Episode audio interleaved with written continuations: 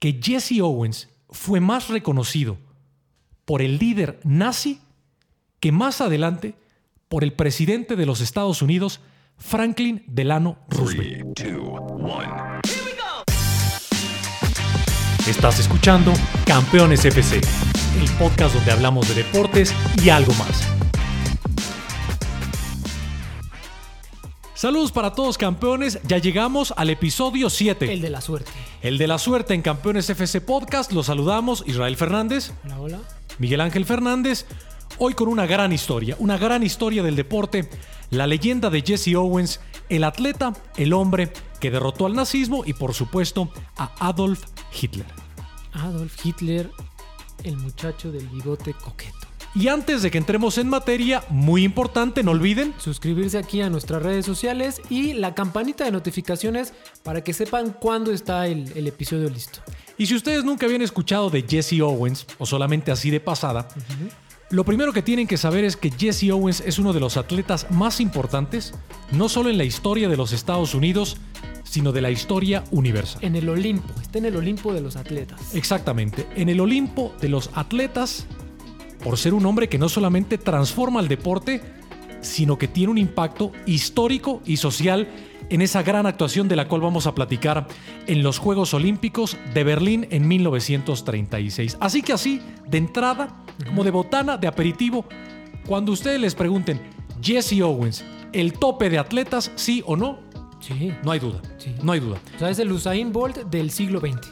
Exacto, con la gran diferencia, y es lo que les vamos a platicar, que además de su impacto deportivo, Owens está en otra categoría por el ambiente político y social, no solamente en Alemania. Como- así como John Lennon eh, pasa afuera del, del mundo de la música y de la política. Me, me parece que has dado un gran ejemplo. Oh, Alguien que, alguien que es extraordinario en lo que hace y que además lo trasciende y se va al Olimpo, Pues a otro vamos- nivel. Vamos, vamos. Me gustó cuéntame. esa palabra del Olimpo porque son Juegos Olímpicos y Olimpiada y todo. Triste, carita triste. Tokio no, no, no pasó, pero esperemos pase, amigos. Y mira, rápidamente, Dale. Jesse Owens nace el 12 de septiembre de 1913 en Alabama. A mí estas cosas me sorprenden mucho. que estemos hablando de algo que pasó hace 110 años casi y que haya imágenes. A mí me, trans, me Sí, transporta. 1913 es un año antes del arranque de la Primera Guerra Mundial Y del Titanic. y algo muy importante y que lo tienen que, que- que- que tener muy presente, valga la redundancia, en, en- en su mente es en Estados Unidos una época durísima en cuanto a la segregación, la discriminación racial. Todavía no. Todavía. Si todavía hay, imagínense en 1903. Ufa.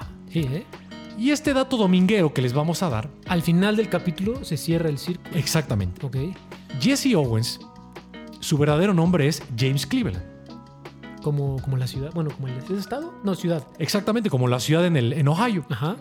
Pero tú cómo crees, y eso pasa muy seguido en las escuelas, en la primaria y en la secundaria, Ajá. que se te quede el apodo. Siempre se te quede el apodo por una estupidez o una tontería generalmente en la escuela o con los cuates. ¿no? Ah, como. ¿Por qué le dicen el tortas? Ah, pues porque un día iba caminando y. Entonces, mira, ¿cómo? James Cleveland. Fíjate, rápido la anécdota en la escuela. Estaban pasando lista Ajá. un día en la escuela y con su acento sureño, porque estamos en Alabama, Owens le dice a su maestra, Ajá. a mí me gusta que me digan JC, En lugar de Jesse. James Cleveland. Pero como la maestra entiende el acento sureño, le dice Jesse. Y ya quedó Jesse. Y así quedó un nombre que es eterno. Oye, pues es una buena forma de tener tu nombre artístico. Sí, porque a él le hubiera gustado que le dijeran JC, la maestra entiende otra cosa y se le queda para siempre el histórico Jesse más el apellido Owens. ¿Crees que hay un señor así en, en Tennessee que tiene su Twitter eh, Jesse Owens y que siempre que escriben de Jesse Owens dice, no soy yo, amigos? Porque suele pasar.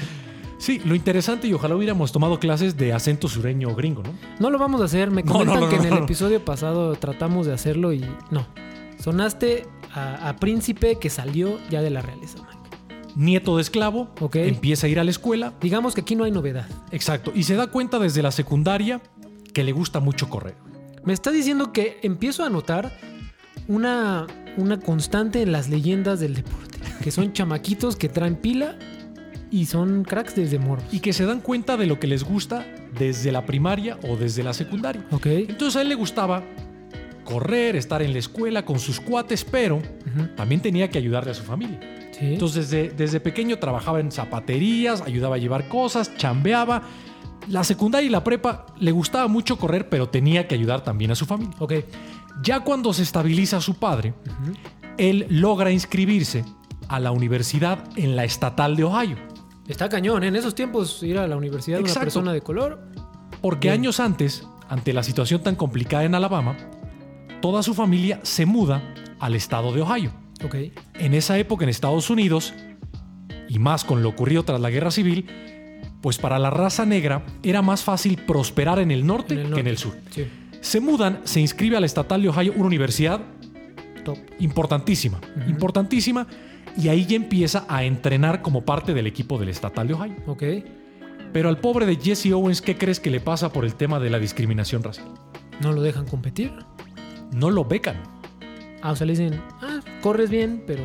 Exacto. No ¿Quieres correr? Fantástico. Pero como eres de raza negra, no te vamos a becar. Y eso obviamente hace que Jesse Owens tenga que apoyar a su familia entrenando, estudiando y trabajando. Pues como cualquier mexicano, ¿no? No porque los blancos en Estados Unidos sí tranquilamente estaban en sus dormitorios, becados, escuela, entreno y No, estoy becado. Pero yo digo como cualquier mexicano ahorita, Mike, Sí, que. el mexicano en la talacha, por supuesto, como Jesse Owens, pero el blanco estadounidense no. con un montón de ventajas que durante toda la vida de Jesse Owens fueron un factor clave. Jesse Owens dice, me la viento. Va. Y en la estatal de Ohio es una superestrella. Él empieza a establecer récords mundiales, eh, tiempos espectaculares. Y hay una cita en la famosa, una cita atlética, es decir, unos juegos, Ajá. una reunión atlética, Ajá. en la famosa conferencia del Big Ten. ¿Qué es el Big Ten para los que no El saben, Big Mike? Ten es como si las universidades más importantes de la región centro-norte entran. Ok. Que aquí en México es como cuando se juntan los de la CONADEI. Con ADEP, la Confederación Nacional de Escuelas Particulares, pero allá sería Exacto. escuelas chingonas. Cuando aquí se enfrentan los Tex de Monterrey, la. UNAM, el Poli, etcétera, etcétera. Ok. En 45 minutos, Jesse Owens establece tres récords mundiales y empata uno más. O sea, ni en lo que me voy a formar en un partido de fútbol y ya rompió un récord el cabrón. ¿De en qué fueron esos tres récords, Mike? Muy importante. Porque igual la gente solo dice, ah, pues corría rápido, pero. Empató el de 100 yardas, porque en Estados Unidos los metros planos, el sistema métrico no era tan común. Estos Entonces, empata el de 100 yardas. ah, que son como 90 y tantos metros. La cifra es, porque fíjate cómo sí fue a la escuela, Ajá. si no mal recuerdo, punto 914. O sea, 90 metros en lugar de 100 metros. Esa casi, casi, casi punto 914. 90 y la pancita. Va. Exacto. Ok. Empate el de las 100 yardas. impuso el de salto de longitud, 220 yardas y 220 yardas con vallas. Es un fenómeno, es un O espectáculo. sea, 20 metros de longitud más o menos brincó. Es como, yo te pregunto, ¿tú crees que Michael Phelps en 45 minutos sería capaz de establecer tres récords mundiales? No, porque ellos sí son de no, tengo que recuperar mi energía, el ácido láctico. Déjame y voy a bañar, déjame Mis voy a la orejas están cansadas. déjame- ajá. no, no, es espectacular. Ok. Y ahí, obviamente, se gana toda la atención en 1935. O sea, ya era una promesa del atletismo. un año antes de los Juegos Olímpicos de Berlín en 1936. Entonces, al ser un gran prospecto colegial, establecer tres récords del mundo en 45 minutos, Jesse Owens era una de las cartas fuertes de Estados Unidos para competir Pero en el, el 36 el- en Berlín. El problema es a dónde iba. O sea, no, no iba a correr ahí con cuates. Iba a ir a la casa del lobo, a la casa del Führer Adolf Hitler. Exacto, iba, En su apogeo. iba a la, A la guerra. a la cueva del lobo. Ajá. iba a la cueva de los leones a enfrentarse al nazismo en el año 1936. El nazismo en esa época ya estaba totalmente consolidado en Alemania, prácticamente tres años del nacionalsocialismo que tenía como fundamento y que es muy duro por la historia después de las guerras mundiales, es el blanco, la raza blanca, sobre todo en todo, incluido por supuesto el deporte. El deporte, en todo. Y, a- y además, el nazismo, según yo recuerdo, sí, sí discriminaba un poco entre a quién discriminaba. O sea, en su lista de, Sí. de Primero odiaba a los judíos y luego a los- las personas de color. En el caso de las personas de color, el nazismo los creía como descendientes de De- especies de la jungla, Sí, como animales. como animales, hay Sí. que decirlo como es. Entonces, Jesse Owens es el gran candidato para enfrentar al nazismo en los Juegos Olímpicos del 36, pero Ajá. antes de tomar el barco hacia Europa, hacia el viejo continente, en Estados Unidos le dicen, ¿cómo vas a ir a competir a un país que discrimina a tu raza? Y además, y esto es muy importante, a representar a un país como el tuyo, Que te que odia. también Que te se odia. luce en discriminar a los negros. Sí, porque aquí en Estados Unidos no había nazismo cantado, pero sí había Pero segrega- había una segregación Sí, brutal. este estaban igual. Oye, qué feo. Y entonces Jesse Owens está a punto de involucrarse en un boicot a los Juegos Olímpicos de Berlín en el 36, pero finalmente las autoridades de Estados Unidos lo convencen, Ok. toma su barco, Ajá. el SS Manhattan, Ok. por si quieren saber el dato, y Uf, llega... Uf, no podría dormir sin ese dato. Uf. Es una imagen muy famosa la de Jesse Owens en el Manhattan. Está bien. Vamos a hacer que aparezca aquí. el Manhattan. Porque el Jesse becario ya se cansa de que decimos mucho eso de que va a aparecer aquí, va a aparecer aquí. Y Jesse Owens sale de los Estados Unidos Ajá. y llega a Alemania en 1936 para competir en los Juegos Olímpicos. Los Juegos Olímpicos en los cuales el nazismo va a demostrarle al mundo que los blancos van a ganar todas las medallas posibles. Y la- las imágenes, porque te digo es lo que a mí me, me llama mucho la atención. Si yo estuviera ahí me paniqueo, porque esos estadios estaban llenos de... de- ahí no hay sana distancia, si lo quieres ver. Ahí no, los no. que entraran en el estadio, hasta la madre estaban esos estadios. Pero fíjate, y en la leyenda de Jesse Owens Ajá. es algo que mucha gente no sabe o que da por sentado, que la discriminación brutal efectivamente era en Alemania. Pero hay que recordar que en Estados Unidos, Jesse Owens no podía dormir en los mismos hoteles que el estadounidense blanco. Jesse Owens no podía comer en los mismos restaurantes que sus compañeros atletas blancos. En los camiones, y seguramente lo han visto en muchas películas, secciones especiales para Jesse Owens. Y cuando llega a Alemania, con todo y que existe el nazismo, allá sí lo puede hacer. Allá sí duerme en los mismos hoteles que los atletas.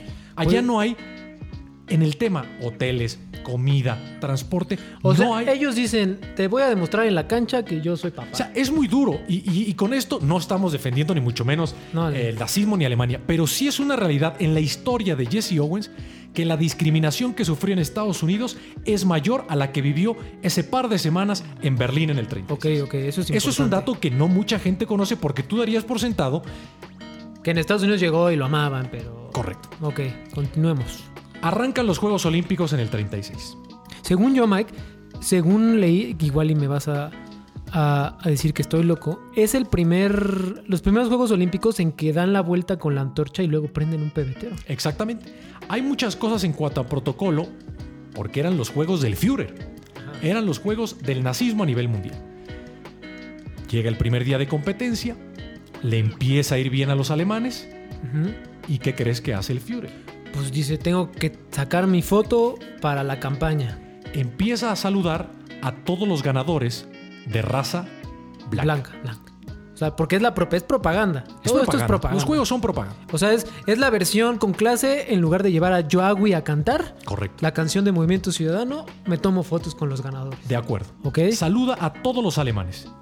Y el presidente del Comité Olímpico Internacional se molesta. ¿Ok? De hecho, hubo mucha polémica en la entrega de la sede de los Juegos, que fue muchos años antes, porque cuando le dieron la sede a Berlín, el nazismo todavía era algo muy suavecito. Manejable. Por eso cuando llegamos al 36, el Comité Olímpico estaba bastante preocupado de qué iba a ocurrir en Alemania. El presidente del Comité Olímpico Internacional, en una postura, me parece muy loable, muy eh, importante, Muy que se le tiene que correcta. reconocer correcta, le dice, a partir de hoy, o saludas a todos o no saludas a nadie. Para que la gente no diga que hay. Correcto. Que los, que los organizadores de las Olimpiadas están aprobando este tipo de cosas. ¿Y qué crees que decide hacer el Führer? Pues mejor me, me, me, me cubro las espaldas y no saludo a ningún mugroso. Exactamente. No vuelve a saludar a nadie durante todos los juegos. Que es muy importante este tema. Todavía no competía Jesse Owens. Eso es muy importante. Eso ocurre a el partir primer del día. segundo O día. sea, el primer día dijo sí saluda a todos, pero después dijo no, mejor no. Ok. De hecho, uno de los compañeros de delegación de Owens es de los que no es saludado a pesar de que fue ganado. Ok. Listo Jesse Owens para competir. Que hay que dejar muy en claro, las imágenes véanlas en YouTube. No era una pista de cómeme tar, tarta. No, no, no. El tartán así suavecito no, era, existía. era como tierra. Era casi tierra. Y también no tenían, ya ves que ahorita tienen las plataformas de salida, que, que ponen los pies, que son como metales. En las imágenes pueden ver que no hay.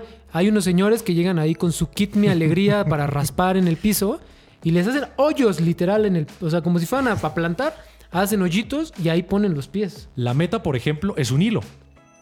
O sea, es como, El que, el que cruce el hilo, ese ganó. o sea, una olimpiada de una secundaria de lo más Exactamente. tenía más estamos- budget, casi casi.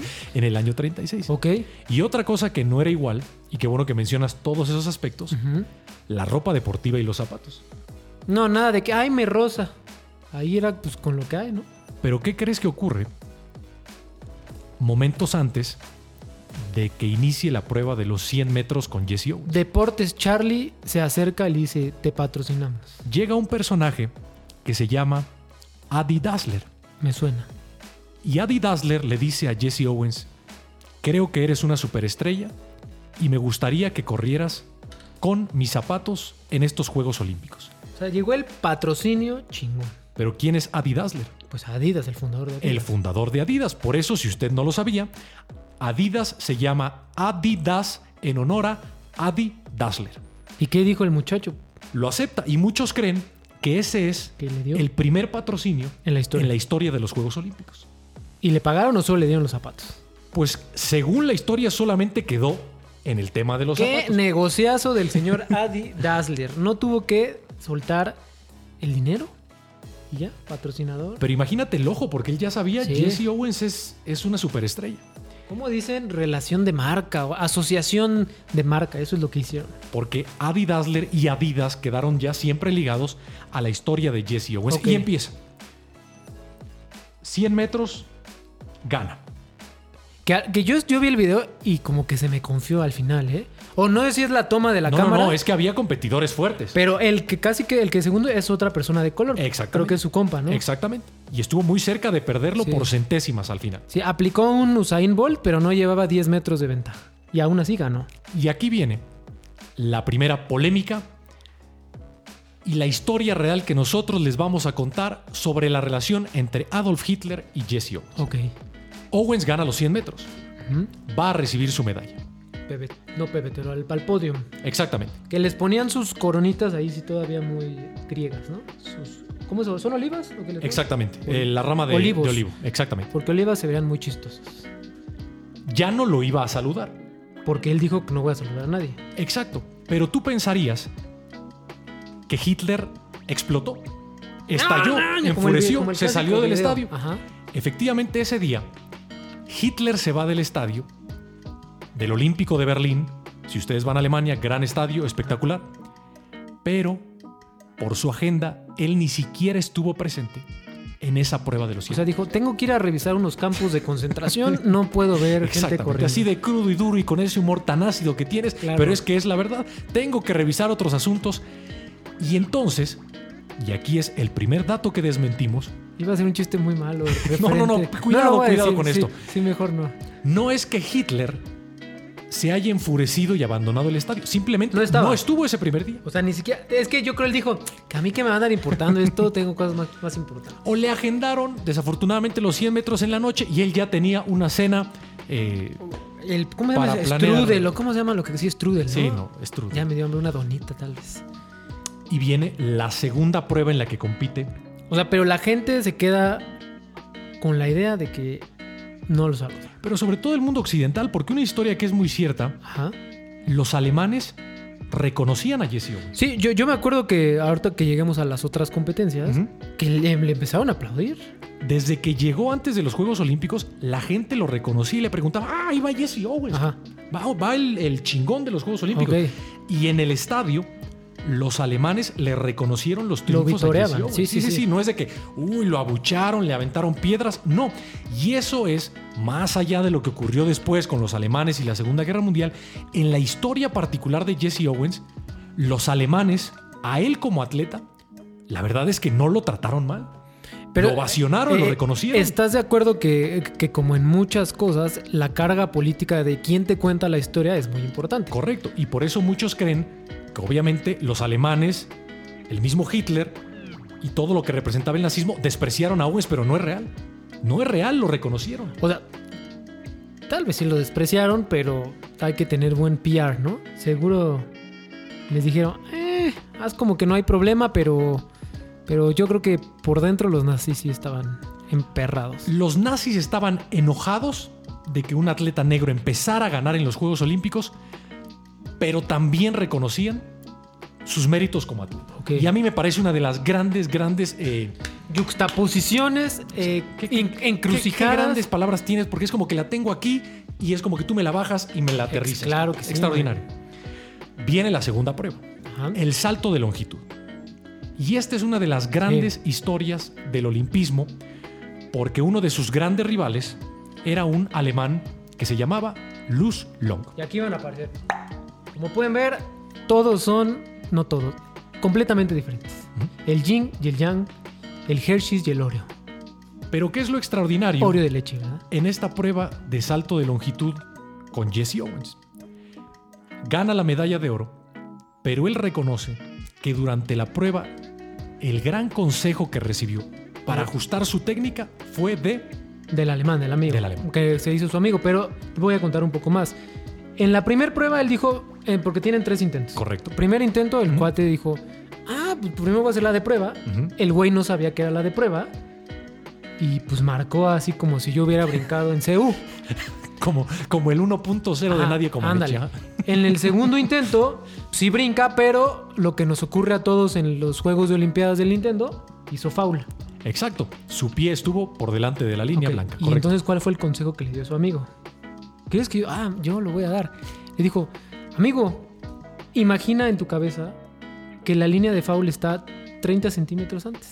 Pero imagínense, y eso es lo importante, el consejo se lo está dando un alemán blanco En, en Alemania, en Berlín en los Juegos Olímpicos, 1936. a un atleta de raza negra. Eso es el gran gesto que Luz Long, Ajá. si usted no lo conocía, quedó en los anales del olimpismo. ¿Crees que él sabía que lo que estaba haciendo tenía repercusiones históricas o lo hizo No, porque era una buena no, persona? Yo, yo creo que lo hizo porque era una buena persona. Hay, como platicamos en el caso de Comaneci, en esa época yo sí creo que los atletas no entendían lo que lograban hasta que llegaban a sus países y pasaba el tiempo. Entonces le dio el consejo de imagínatelo, brinca un poquito antes. Y gana la medalla de oro Jesse Owens en el salto de longitud. Increíble, gracias al consejo de un alemán blanco. Y vienen las últimas dos pruebas. ¿Ok? Gana los 200 metros. Que yo leí que en 200 metros era mejor. Porque dicen que no era muy bueno en el arranque, que le costaba. Igual que Usain Bolt, ¿no? Usain Bolt luego le- como que se tarda en arrancar y luego como que entra- mete quinta y valiste. Entonces Sí. Jesse Owens era igual. En las pruebas de atletismo, generalmente los que arrancan un poquito tarde se vuelven especialistas de pruebas más largas, como los 200 o los 400 metros. ¿Sabes? Como a quién le pasaba mucho, como a Ana Guevara. Por eso Ana Guevara no era un sprinter. ¿Ok? Como arrancaba lento, ¡pum! Dame mejor la vuelta completa. Y eso le pasaba mucho a, a Jesse Owens. Y la última prueba es el relevo 4 por 100, en el que te vas pasando la, Eh, la estafeta por ajá. equipos. Jesse Owens no tenía que correr esa prueba.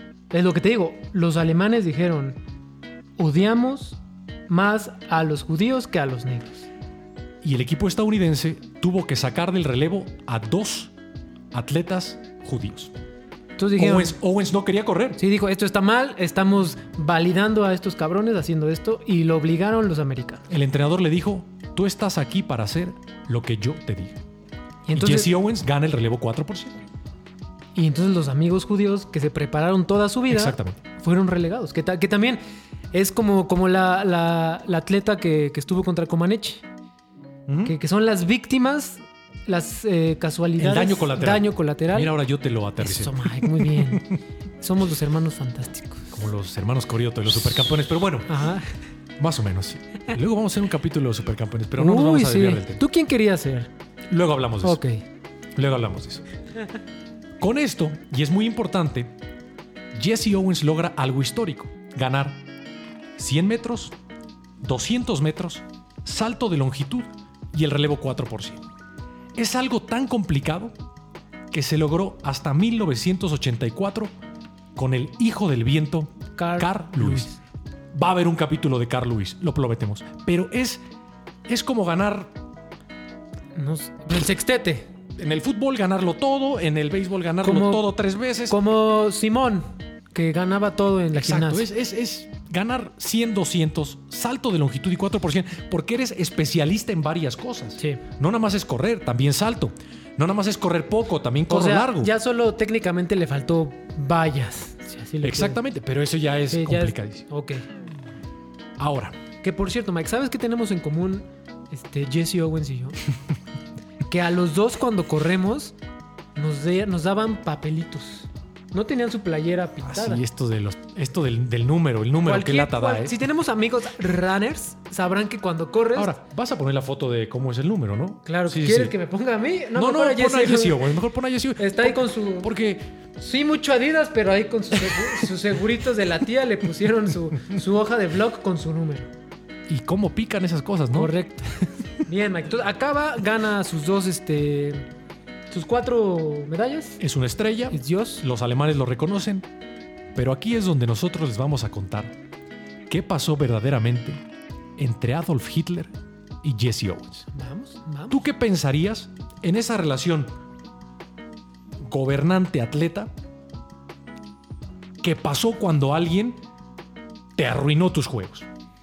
Pues dices, no lo quiero ver, sáquenlo de mi país tan pronto sea posible. Falso.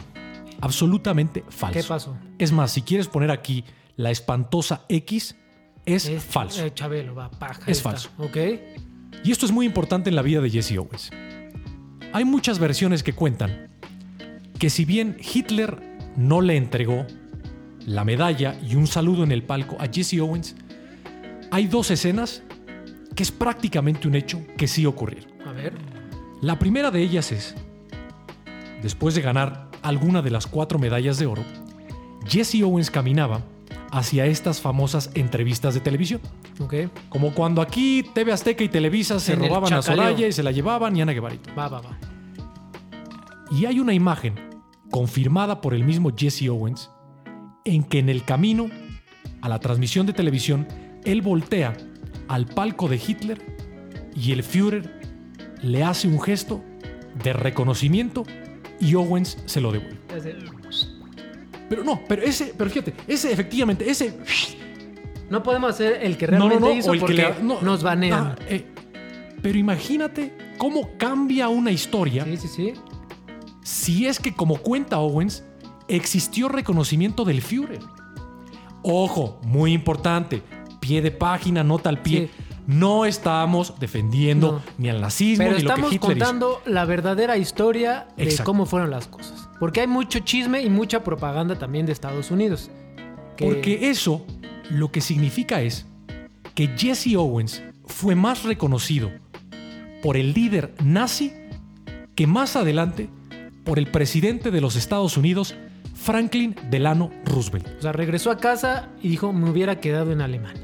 Ahora, antes de contar la parte de Franklin Roosevelt, hay un soldado británico que estuvo en esos Juegos Olímpicos joven y que se atrevió a ir más allá. Él dice que existe, pero nadie le encuentra como la Copa Jules Rimet. Ok. Existe una fotografía en la cual Hitler saluda de mano a Jesse Owens. Historias engarzadas. Y el soldado, el soldado británico asegura que Owens contaba, aunque nunca lo reconoció, que la traía incluso en su cartera. Jesse Owens, la foto. O sea, me estás diciendo que Jesse Owens llegaba al bar con sus compas de la esquina y le decía, checa. Es que imagínate, En lugar de enseñar la bendición, enseñaba al Führer. o sea, imagínate lo que valdría en la actualidad. Esa foto.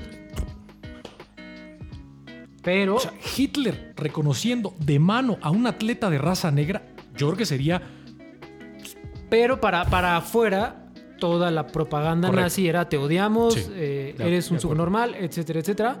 Pero sí recibió como su cartita, ¿no? De te felicitamos. Los alemanes y Hitler Le- reconocieron la O actuación sea, sí le de- mandaron un de telegrama. Estimado chico, estás cabrón. Ujú. Terminan los Juegos Y Olímpicos. va a su país. Regresa a los Estados Unidos y los grandes atletas, ¿tú qué, tú qué crees que pasaría en su país? Pues que le hicieron un, un desfile ahí en, en Reforma. Lo primero seguramente es, en esa época no había tanta tecnología, una llamada por teléfono o un telegrama. Un telegrama. Un telegrama. O un. ¿Cómo se llama? Telegrama, telegrama, sí. Jesse Owens, quizá el atleta más importante en la historia de los Estados Unidos, no recibió ni un telegrama del presidente Franklin Roosevelt. O sea, no lo invitó a comer hamburguesas como Trump. Nada, Cero patate. nada. Pero, ¿por qué? Eso es así, y perdón que haga la pausa y que se me haga la garra aquí. Ajá. Esto es clave. Esto es lo que la gente no sabe y nosotros les contamos. O sea, que, que uno de casa fue más ojete que el más ojete que ha existido en la historia de la humanidad. Eh, Por eso él es como mi traductor, él es el que, me- el, que, el que todo lo que tengo aquí lo pone para que usted lo entienda. Hijos. Ni un telegrama. ¿Por qué?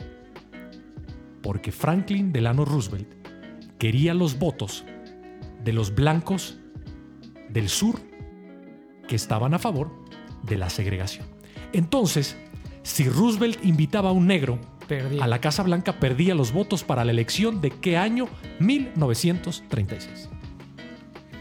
¿Y qué? Ahí te, te voy a poner algo. Pero- pero- como pero- efecto dominó, te voy a un efecto dominó. Imagínate que lo saluda, pierde las elecciones y no hay quien se le ponga estúpido en la Segunda Guerra Mundial a Hitler y Hitler gana la Guerra Mundial por Jesse Owens. Fiuf, historias que me acabo de inventar que me sorprenden. Pero es real. Porque usted va a los libros de historia, perdón que les diga usted porque soy muy propio, Franklin Roosevelt es un héroe. Está al nivel de Churchill, por supuesto. Es una superestrella de la historia. Pero en la vida única de Jesse Owens, Adolf Hitler reconoció más la hazaña, la leyenda de Jesse Owens que el presidente de los Estados Unidos. A mí me encantan estos temas. Soy, soy fan de Bueno. todo esto. Hubo un desfile Ajá. en la ciudad de Nueva York, no patrocinada por el presidente, sino por el alcalde. Hay una historia muy curiosa. ¿Fue está- como Thanksgiving? ¿Crees que hubiera Sí, globitos ese, así de. Jesse Owens? Todo- ahí sí, en Nueva York sí lo quería. Ok. Hay varios detalles curiosos del desfile. De repente alguien le entrega una bolsa como esas de cartón. Se la das y toma, Jesse, tu Como premio. donde llevan su chelita los que Sí, toma toman tu en la premio, calle. Jesse, te la doy porque fuiste una estrella. Ok. Termina el desfile, abre la bolsa y ¿qué crees que hay ahí? Unos zapatos. Un trofeo. Ojo. La Jules Rimet. Ojo, llevó, to- llevó la bolsa así, cabrón, todo el desfile, güey. No sé. 10 mil dólares. Así de cuates. O sea, es como si, si el Chapo pasa a alguien y déjale esto al 10 güero. mil dólares. Lo que es muy triste, a pesar del gran desfile y del reconocimiento del alcalde de Nueva York, es que llegan a la recepción, a la cena, en el famosísimo hotel Waldorf Astoria. Historia, ok. Waldorf Astoria es, junto con el Plaza, La me creme de la creme. La creme de la creme. De la ciudad más importante de Estados Unidos. Es tal la discriminación en los Estados Unidos que Jesse Owens no puede entrar por la puerta principal. Pero más ojete. Pero aquí es más duro, porque la recepción es para ti y te tienen que meter por el elevador de las maletas. Cabrón. Unos fueron muy malos, terribles, fatales. Alemania, la Segunda Guerra son Mundial. unos culeros. Pero Estados Unidos también. Por eso, Jesse También- Owens, tú eres mexicano.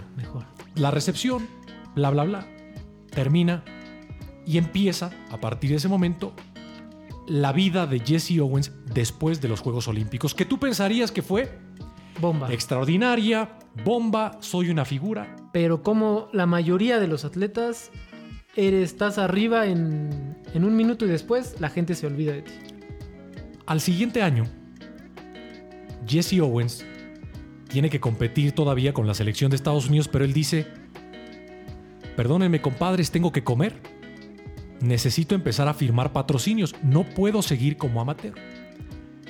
¿Y qué crees que hace el Comité Olímpico de los Estados Unidos? Como a Rocky, le negaron la licencia. Le cortan la carrera.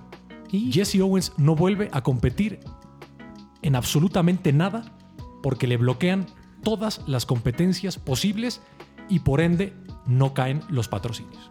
¿Y entonces qué hizo qué Y entonces Jesse Owens tiene que empezar a trabajar en zapaterías, en tintorerías, se va de gira con un cuarteto de jazz, Ok. le empieza a talachar, pero le empieza a talachar el atleta más importante en la historia de los Estados Unidos. Alguien que tendría, Que tener asegurado el futuro por lo que hizo en la historia, no solo de su país, sino a nivel mundial. pero él sigue Ajá. en este periodo del, del post Jesse Owens Juegos Olímpicos, él sigue como barrendero en gasolinerías, mientras en el mundo ocurre Algo terrible. algo terrible que es del Segunda 39 al Guerra. 45, la Segunda Guerra Mundial. ¿Y qué crees que pasó ahí? ¿Te acuerdas de su cuate, el alemán? Luz Long, Cuenta la historia que a él sí lo draftearon para ir a, a la, guerra.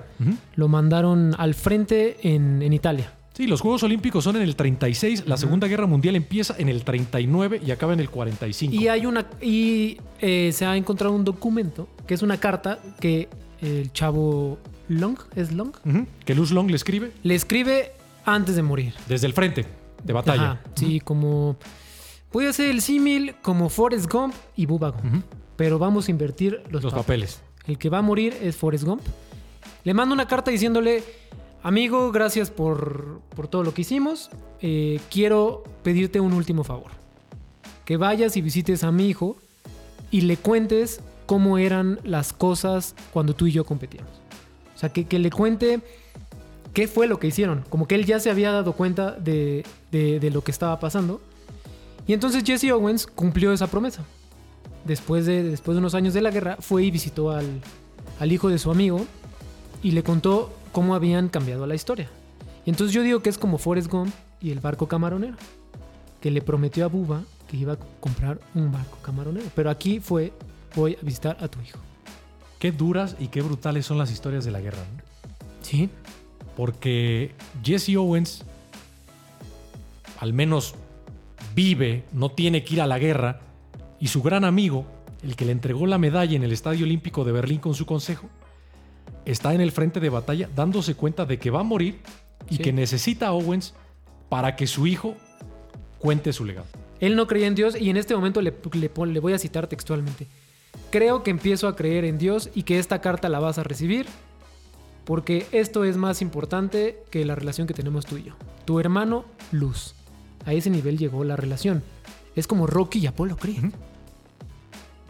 Entre un blanco Y un negro. y un negro En- en, medio del nazismo. terrible. ¿Qué historias, Mike? Es que a mí me gusta mucho porque una, una cosa esa sale diferente y la, igual y no existe Campeones FC Podcast. De hecho, a mí me dejó impactado esta serie de eventos que, que realizaste con el tema de Roosevelt. Es que es real. ¿Sí? Sí, hay- por ejemplo, si les gustan estas cosas, recomiendo una serie en Amazon Prime que se llama The Man in the High Castle, que es de qué hubiera pasado si los nazis hubieran ganado la Segunda Guerra Mundial. De hecho, eh, Jesse Owens hace campaña para los republicanos en esa elección del 36 Ok. y en un discurso muy famoso en la ciudad de Baltimore, él dice, ¿cómo es posible que el líder de otra nación reconozca mi trabajo y este señor, Franklin Delano Roosevelt, que aspira a ser presidente, no me ha dado ni siquiera un telegrama? Y a partir de ahí me parece que la historia de, de Owens es, es- es triste, a pesar de su grandeza. En el 66 él termina en bancarrota. Eh, lo rescata el gobierno de Estados Unidos, lo convierte en embajador de, de buena voluntad. Ok. Eh, ¿Sabes qué creo que pasó con Jesse Owens ya en esta parte final de su vida? Y me lo preguntabas al principio del capítulo, él nunca entendió el rol que jugaba en la lucha por justicia social. Es más, cuando, cuando viene la famosa imagen del Black Power, y aquí la vamos a poner En- México 68, Owens la critica. O sea, él, él no sabía el, el poder Exacto. que había en cualquier cosa que él dijera. Él no entendía el poder entre la raza negra en Estados Unidos del nombre Jesse Owens. Nunca lo captó, porque él estaba más preocupado por, Comer. por comer. Y porque el deporte en Estados Unidos ha sido la mayor bandera, creo yo, que ha tenido el movimiento de personas afroamericanas. Y es el final triste de Jesse Owens. Él muere eh, a los 66 años, cáncer de pulmón, porque le metía, así que no lo hagan, una cajetilla diaria desde los 32 años, Ok. así que lo mató el cáncer. Y lo triste de la historia de Jesse Owens es que fue, es, es crudo y duro, más reconocido y más ovacionado en la Alemania nazi que en los Estados Unidos en la época de segregación, que como bien dices, hasta la fecha Sigue. amigo. sigue. Y esto creo que mm, lo que nos deja, y es crudo, es duro, es triste, ¿cómo es posible que el gobierno de los Estados Unidos, en lugar de reconocer en su momento al atleta más importante de su historia, lo dejara en el olvido al grado de que para comer, porque no tenía patrocinios y además era un hombre de raza negra, en una época muy difícil para ser afroamericano en Estados Unidos, Ajá. que la única manera, entre todas las que platicamos, en la que Owen se podía ganar la vida era corriendo contra caballos, corriendo contra coches en movimiento y corriendo contra amateurs. O sea, cuenta, ca- casi, casi lo hicieron eh, freak show. casi como un circo. Jesse Un Owens circo. contaba que les daba 10, 20 metros de ventaja, a ver si me ganan, cobro. Uf, No puede acabar así el atleta más importante en la historia de Estados Unidos. del siglo XX. Tranquilamente. De la historia, no lo sé.